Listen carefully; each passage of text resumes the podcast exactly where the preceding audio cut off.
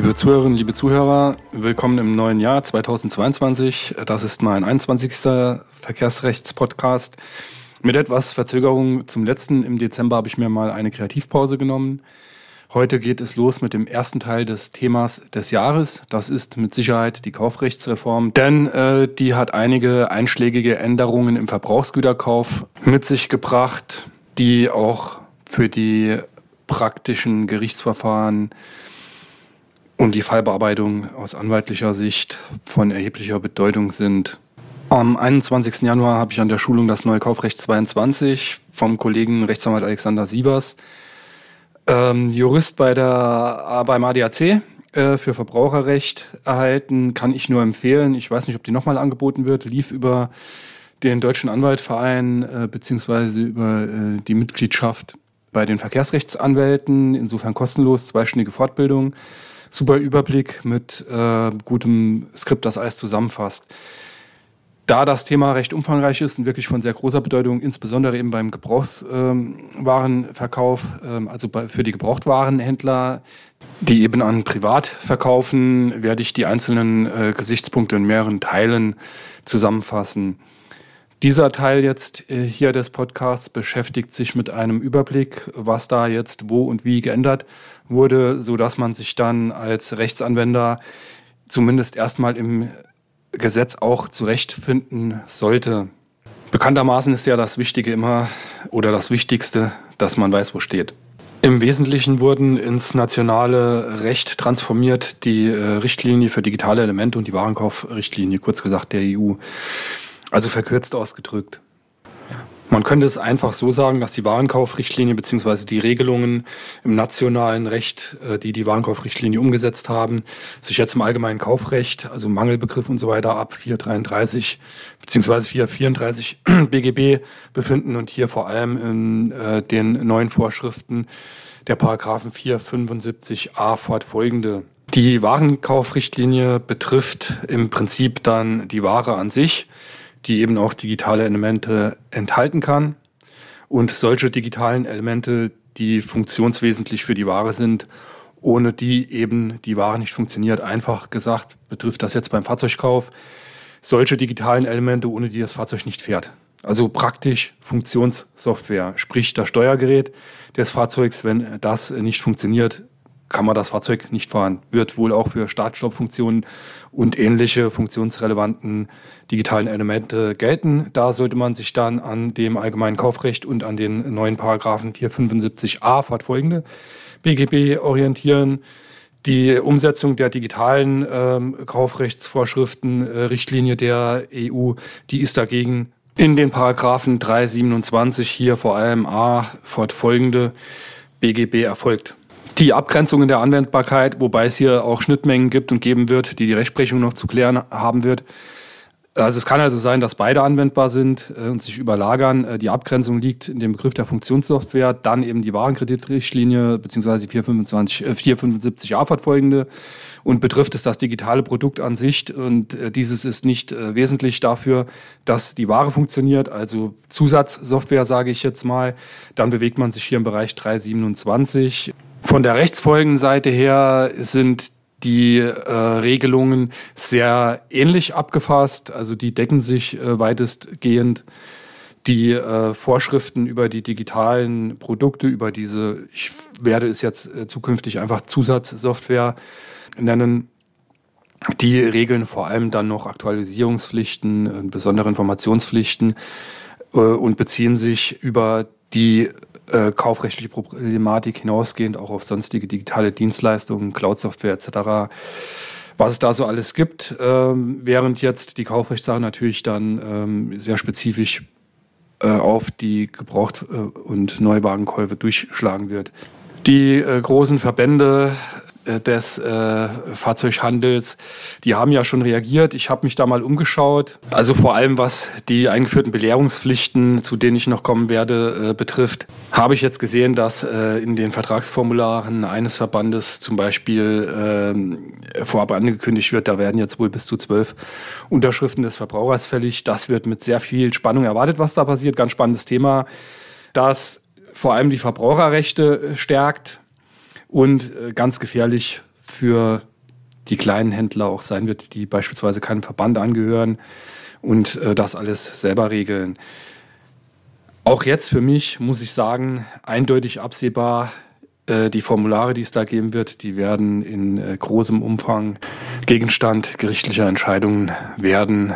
Denn das Kernproblem dabei, auch das ist absehbar, ist, dass eben die Belehrungen gesondert erfolgen müssen und es daher sehr fraglich ist, ob Belehrungen hinsichtlich Gewährleistungsverkürzungen abweichen vom objektiven Mangel, wozu ich noch komme, ob das überhaupt in solchen Vertragsformularen möglich sein wird oder nicht, meines Erachtens sehr schwierig. Was regeln jetzt die äh, einzelnen Bereiche, äh, wie gesagt, wobei Überschneidungen da möglich sind.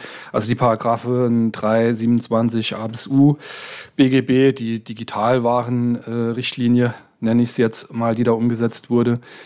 Die regelt ähm, den Mangelbegriff für solche Zusatzsoftware und das Gewährleistungssystem für diese Software und welche besonderen Pflichten da entstehen von Aktualisierungs- bis Informationspflichten etc während mit der Warenkaufrichtlinienumsetzung äh, sowohl das allgemeine Kaufrecht, insbesondere der Mangelbegriff, reformiert worden ist, als auch ähm, die Rechtsfolgenseite einer ähm, Reform unterzogen wurde und zusätzlich in den 475a äh, fortfolgenden Buchstaben des BGB für Verbraucher dann äh, Mängel bei solchen Funktionssoftware-Elementen einer Kaufsache geregelt sind.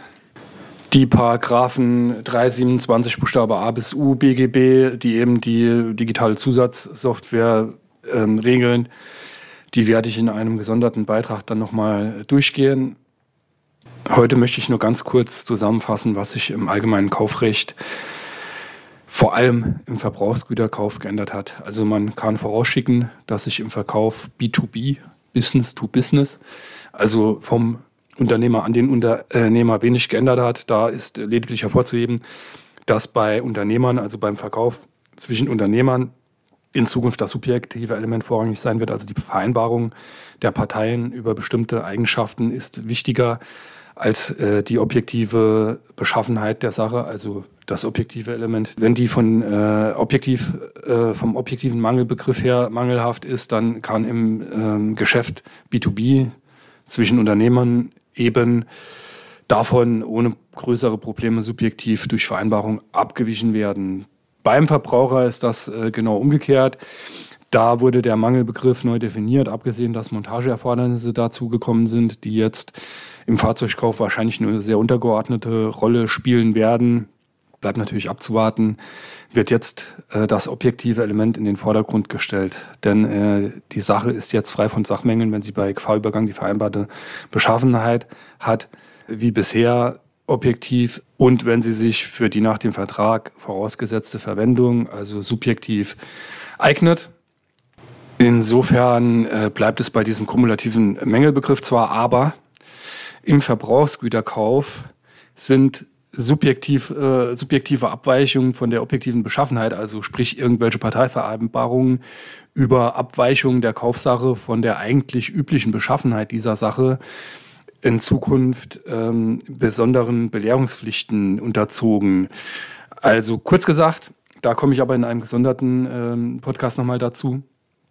Kurz gesagt ist es so, dass der Verbraucher, der jetzt vom Unternehmer kauft, von diesem nicht nur äh, einen Vermerk im Kaufvertrag oder in den AGB erhalten muss, dass die Sache äh, jetzt in bestimmten Punkten eine andere Beschaffenheit als üblich hat, sondern es muss in einem äh, gesonderten Dokument darüber belehrt werden vor äh, Abgabe der Willenserklärung des Verbrauchers. Also sagen wir ganz einfach mal vor Kaufvertragabschluss muss eine gesonderte Belehrung äh, fixiert werden Wobei es bei dieser Belehrung äußerst fraglich erscheint, ob die in AGB überhaupt möglich ist. Und die Belehrung muss auch qualifiziert sein, das heißt, dem Verbraucher muss klargemacht werden, diese Beschaffen, dieses Beschaffenheitsmerkmal hier, die ist bei dieser Sache äh, nicht äh, üblich. Äh, üblicherweise kann man da etwas anderes erwarten. So, ein Anwendungsfall, der jetzt auch äh, verschiedentlich in äh, Blogs und auch in der Fortbildung hier thematisiert wurde, ist die Unfalleigenschaft bei einem jungen Gebrauchten beispielsweise. Da äh, darf ja der Käufer ohne weiteres davon ausgehen, da ist ein Fahrzeug nicht allzu hohen Alters, äh, natürlich auch insbesondere Jahreswagen, dass das keinen Unfall hatte. Wenn das jetzt doch einen Unfall hatte, was in der Vergangenheit auch schon in Verträgen untergejubelt worden sein soll, das ist jetzt nicht mehr möglich. Da muss äh, der, Ver der Verkäufer den Käufer vor Abschluss des Kaufvertrages, bevor der Käufer da unterschreibt, den in einem gesonderten Dokument darüber belehren, dass äh, hier eine Unfalleigenschaft vorliegt und er muss ihn belehren, dass das auch unüblich ist. Damit nicht genug. Die Verbraucherrechte wurden auch insoweit äh, gestärkt, als die Beweislastumkehr für das Vorhandensein des Mangels bei Übergabe von sechs Monaten auf ein Jahr verlängert äh, wurde. Das heißt, zeigt sich der Mangel einer äh, Kaufsache, sprich des Gebrauchtwagens beispielsweise innerhalb eines Jahres, dann wird in Zukunft vermutet, ähm, dass der Mangel bei Übergabe schon vorhanden war. Das ist eine erhebliche Verschlechterung für den Verkäufer und eine erhebliche Verbesserung für den Käufer, denn da werden einige Prozesse dran entschieden.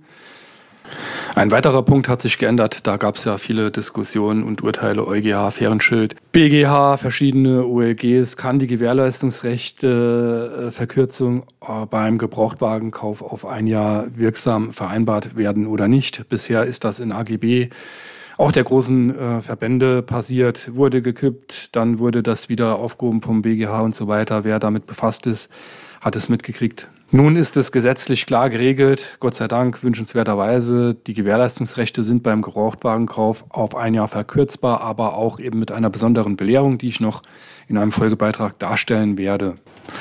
Besonders äh, gravierend und vom äh, Händler zu beachten ist, dass beim Kauf eines Verbrauchers in Zukunft das Fristsetzungserfordernis, das massenhaft Klagen zu Fall, von äh, Käufern zu Fall gebracht hat, in Zukunft entfällt. Es reicht jetzt eine Mängelanzeige aus und wenn da nichts passiert innerhalb, an, innerhalb Entschuldigung, und wenn da nichts passiert innerhalb angemessener Frist, dann kann der Rücktritt oder die Schadensersatzforderung schon berechtigt sein. Schließlich wurden eben besondere Pflichten in Bezug auf die äh, digitalen Funktionselemente äh, in der Warenkreditrichtlinie äh, umgesetzt. 475a fortfolgende äh, Buchstaben des BGB. Das mal kurz vorab als Überblick. Ich bin auf die ersten Urteile gespannt. Das wird natürlich noch ein bisschen dauern, denn anwendbar ist das Ganze ja nur für oder erst ab Kaufverträgen, die ab dem 01.01.2022 geschlossen wurden. Das heißt, es wird noch ein bisschen dauern, bis die ersten amts- oder landgerichtlichen Urteile da aufschlagen. Ähm, einige Fragen sind durchaus diskussionswürdig, diskussionsbedürftig und klärungsbedürftig. Da ist noch jede Menge Gesprächspotenzial und ansonsten in den nächsten Folgen konzentriere ich mich mit dem Podcast auf die Kaufrechtsreform. Abschließend noch ein Tipp. Ähm, in der Verkehrsrecht aktuell ist ein Beitrag enthalten zum Thema der Rücktritt ohne Fristsetzung gemäß 475 DBGB, ein Risiko in der anwaltlichen Bearbeitung. Fragezeichen, das Fragezeichen kann man meines Erachtens streichen, da muss ein Ausrufezeichen hin. Auf jeden Fall Leseempfehlung für Kollegen, insbesondere solche, die auch Händler vertreten. Das war's für mich mit der ersten Folge dieses Jahres. Vielen Dank fürs Zuhören. Lassen Sie ein Abo da auf Spotify, Google oder sonst wo. Und hören Sie beim nächsten Mal wieder rein. Da wird es definitiv wieder um die Kaufrechtsreform gehen.